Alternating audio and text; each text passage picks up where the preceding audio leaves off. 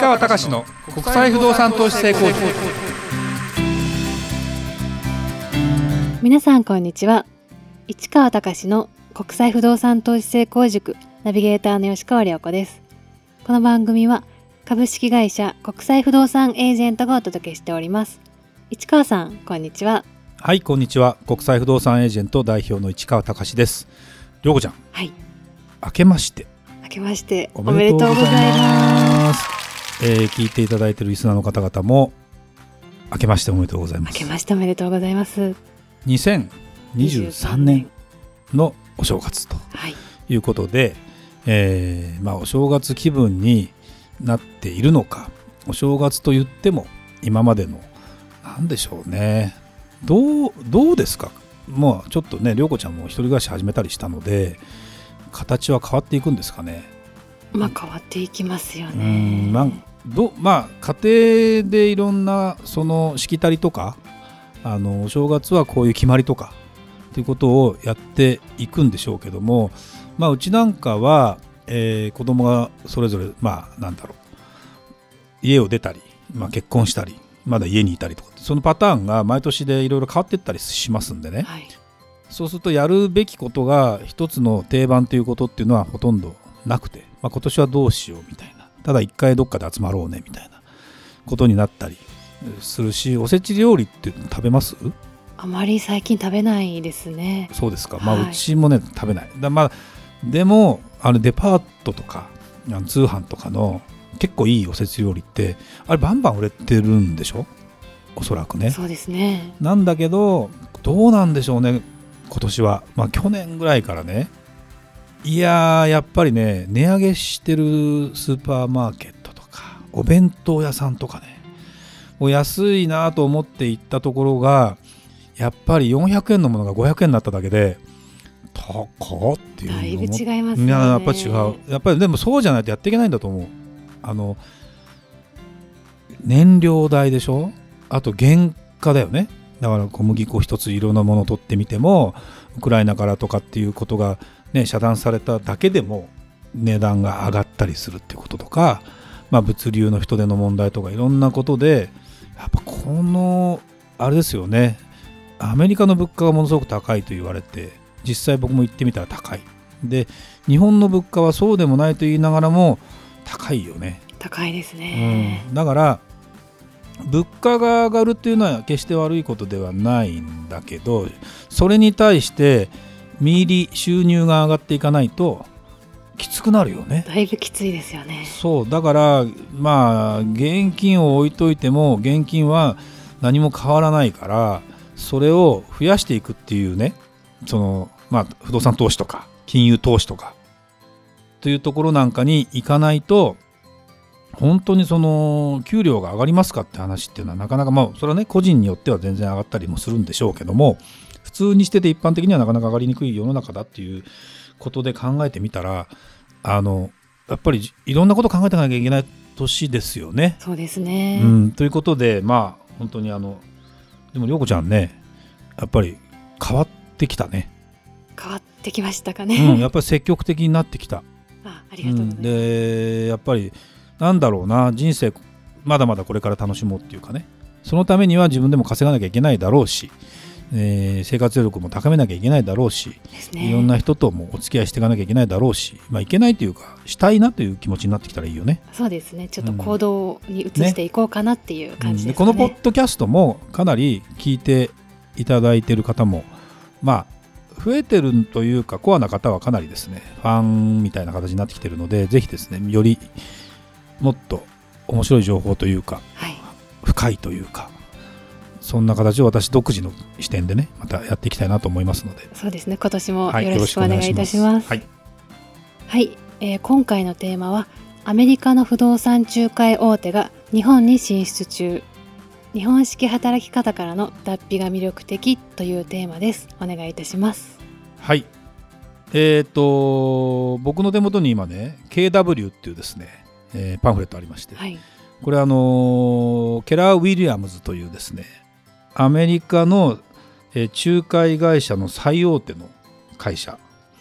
のですねパンフレットがあって、えー、そこがですね日本に進出してますと。で、えー、これなんで僕が手に入れたかというともともと某、まあ、ゼネコンさん大手のゼネコンさんとかで、働いてた方私とだから不動産関係でもうずいぶん前もう30何年前から知り合ってた方が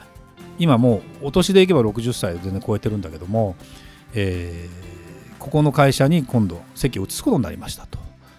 要するにケラー・ウィリアムズ KW ケラー・ウィリアムズジャパンというところのある一つの会社に席を置くことになりましたということでご挨拶に見えられてで、えー、その状況の話をちょっと聞かせていただいてまああのちょっと今日はねこの話をちょっとしようかなというふうに思います。はい、で、まあ、聞いたことある人はまあ海外の不動産やってる人とかアメリカの不動産やってる人はゲラウィリアムズとか例えばリマックスとかね。そういうそのアメリカで仲介大手という会社はいくつかあるんですよ。でいくつかある中で、まあ、日本進出っていうのは実は昔からあの彼らは考えていて昔からってもう10年15年ぐらい前かな。あのソニー不動産という会社がソニーが不動産会社を始めたっていうのがあったり、えー、した時代がもう10年ぐらい前からあって今ソニー不動産という会社はどうなったのか、えー、まだあるんかな？分かんないんだけど。あのいろいろやろうと思ったんだけどもなかなか日本式のやり方っていうのは仲介部門において考えるとあのあまりオープンではない。あまあクローズというかその情報がなかなか外に出にくい。お客さんの公開もなかなかしにくい、まあ、ブラックボックスという言い方が正しいかどうかわからないんだけど外から見てもよくわからないし中から見てもどうなんだろうと。でアメリカのマーケットを今度あの考えてみると前から僕このポッドキャストでも言ってるかもしれないけどアメリカってその不動産が過去いくらで売れましたっ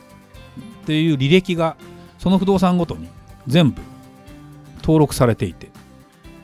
例えば買う人がこの不動産過去いくらだったんだろうっていうのを調べようと思えば実は誰でも簡単にできちゃう。でもともとその大元のデータを出しているのは MLS って言ってアメリカのそういうまあ日本でいうレインズみたいなですね大元の不動産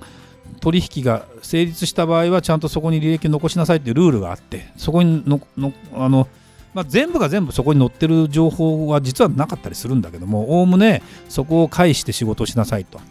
だからオープンにどうしてもなってしまうので、えー、いわゆる仲介手数手数料というか仲介業者用語でいうと片手商売というかですね要は売り側だったら売り側買い側だったら買い側ということで両方やるっていうのはまあ双方のうん利害もちょっと変わるじゃない。高く売りたい安く買いたい。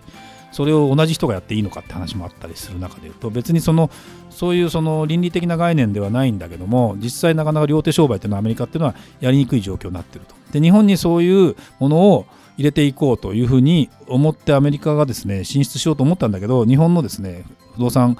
仲介に関しては、まあ、大手が頑張ってるがゆえになかなかそこら辺がオープンになりにくい。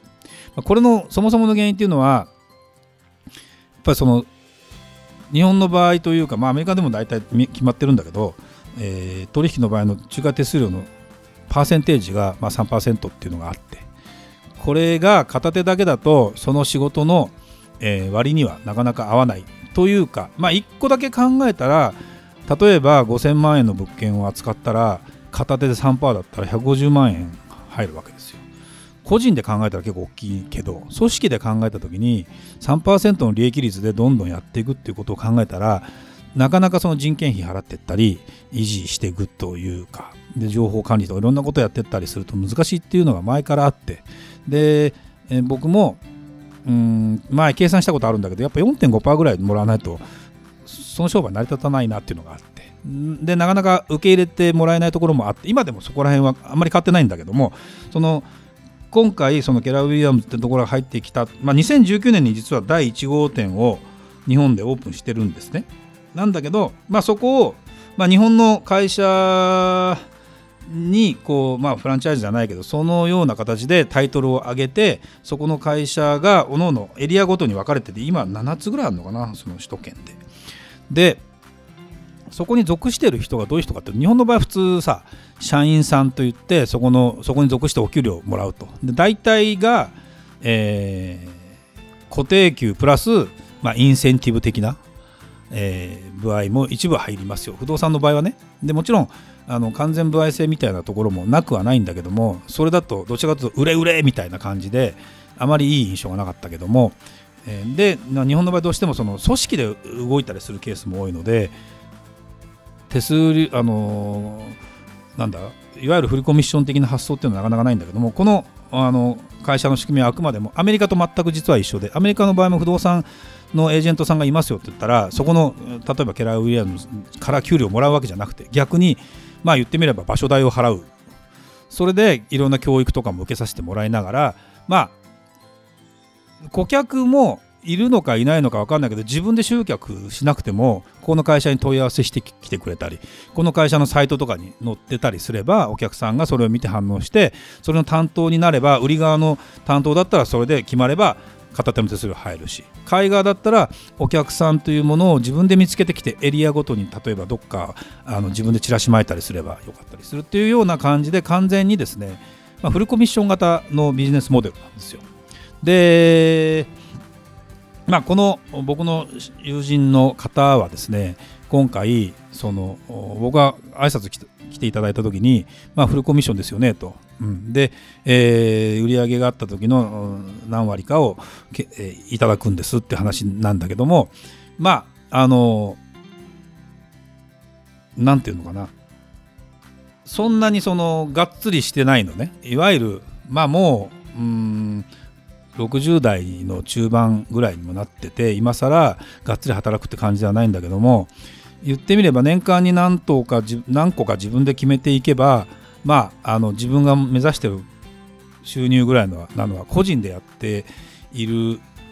いてここに登録してるだけだったら全然いけるんじゃないかと。まあなかなかまだ決まってませんけどなんて話を言いながらやったりしてると。で実際に副業でやってる方もいっぱいいらっしゃると。その本業が別にあるんだけども不動産って結局ね面白いのがまあ涼子ちゃんなかなか分かんないかな。不動産に詳しいねはい。まあまあ言い方正しいか分からない。おおばさんとかいるわけ。あのよどこどこの不動産が今売ってるらしいわよとか。結構これがこの人が結構そのキーになってあの人脈とかさあもうやっぱりその不動産って大きなたものだからそうそうそのなんだろうな。何でもかんでも大きな会社にみんな頼むかってわけじゃなくて誰か知ってる人に相談してその人から口コミで誰々さんからつないでもらうとかっていうその免許持ってない人でも結構この人不動産やったら儲かんのになっていう人はいるわけですよ。実は。なんだけどあのそういうようなことなんかをそのここに属してればちゃんと正当な報酬がもらえるわけ。だからあの副業でね何かやっててもあのここに属して仕事してれば別にほら会社に行く必要もないじゃん、そうですね。うん、ただ教育の機会はあるらしい。で本来は教育してもらうシステムがあるんだけどお金を払うらしいんだけど要はこの講座を受けたらいくらって自分で払ってって勉強してやるんだけど今のところまだ日本で普及させるためにお金は取られてないからこの人一生懸命今勉強しちゃおうと。いうふうに思っていて別に不動産の素人じゃど素人じゃないんだけどももう宅建も持ってるしねっていうふうに思うとあやっぱり日本の働き方っていうのは変わってきてるよねと。で別にそのフルコミというそのうんフルコミッションといういわゆるその収入の面での部分だけじゃなくて副業でも働けてなおかつ収入の面でチャンスがあって自分の人脈とかを生かしてある特定のエリアでもいいしコミュニティでもいいんだけどその場を持ってさえすればさ私の中で不動産の仕事もやってるんです。例えば保険の仕事もやってるんです。車の仕事もやってるんですみたいなさ。人が本当にビジネスになる可能性もあるんですよ。もちろんそのスキスキルという意味で不動産のこと全く私わからないんですっていうことになるとただ一人じゃできないからまあど素人の人だとなかなか難しいのかもしれないけどそういう世の中になってきたなっていうのをやっぱりアメリカから輸入した形でやっていくという形になるので今まではねなかなかそのこういう会社とかが入ってくると日本の業界団体とかが拒否したりいろんなところに圧力かけたり、えー返されたりってことやってたんだけどおそらくそういう動きをしてその、まあ、昔でいう黒船がやってきたぞって日本が構えるってそういうもうことではなくてなんとなくじわじわとあれ来てるじゃんみたいな話になって多分やってきてるんだろうなというふうに思うと僕的には、まあ、いつも喋ってる今後ね本当一つの会社に属すんですかねそれもリスクなんじゃないですか。で独立するた方がいいんじゃないですかっていう話とかも僕もしてます。だけど何も分かんない状態で集客もできないし海に飛び込めって言われてもなかなか難しかったりするじゃない？その時にいわゆる形的には本当にそのフルコミッションスタイルなんだけどこういう会社に属しながら自分でも勉強しようとも勉強し時間を有効活用し副業というところなんかの選択肢の中の一つにも入れながら不動産って結構1個決めたらそれなりにでかいからそれも別に誰かと分け合いながらやったって多分いいんだろうなともちろんこの会社の看板に傷つけたらあの大変なことになると思うんでいい加減なことはできないし属するためには面談面接も必要だろうしそうなんていうの誰でも彼でも「はい分かりましたあなたもこの名刺持っていいですよ」ってことにはなんないと思いますよ。だけどまあ僕の感想でもう明らかに変わったしそういう僕がびっくりしたのが固定給で普通ずっとサラリーマンを続けてきた方がもう堂々とこういう形で働くんですって言ってるってこと自体が、まあ、この方なんかいけてるんだけどね。結構その昔の概念にあの凝り固まって、えー、会社にしがみついてる感じはもともとあんまなかったんだけどなんか生き生きとしてるなというふうに非常に思ってなんかやっぱりね世の中はまた変わっていくしこれが変わってえー、まあこれがメジャーな位置づけになるには今の世代交代が起きないとダメだから今の20年かかるかな。うん、だって現役世代でこれがこれが異質だと思ってる人がもういなくなる。だから30の人が50になればほら一線を退いたりし始めるじゃない。40の人が60になればもうまあ基本引退するじゃん。うん、となるとまあまあ本当は30年ぐらいかかるんだろうけど今の世の中もうちょっと早いと思ってるので15年20年っていう中でいうと変わっていくんじゃないかなと思うと、まあ、一つのその働き方の参考にもなればいいなというふうに思って別にこれをあの宣伝してることでもないんだけども参考にあのこのポッドキャスト聞いている方に、えー、一つの事例としてこんな動きも出てるよってことをですね覚えてもらえばまだいいかなというふうに思って今日は紹介してみました。はい、ありがとうございました。それではまた次回お会いしましょう。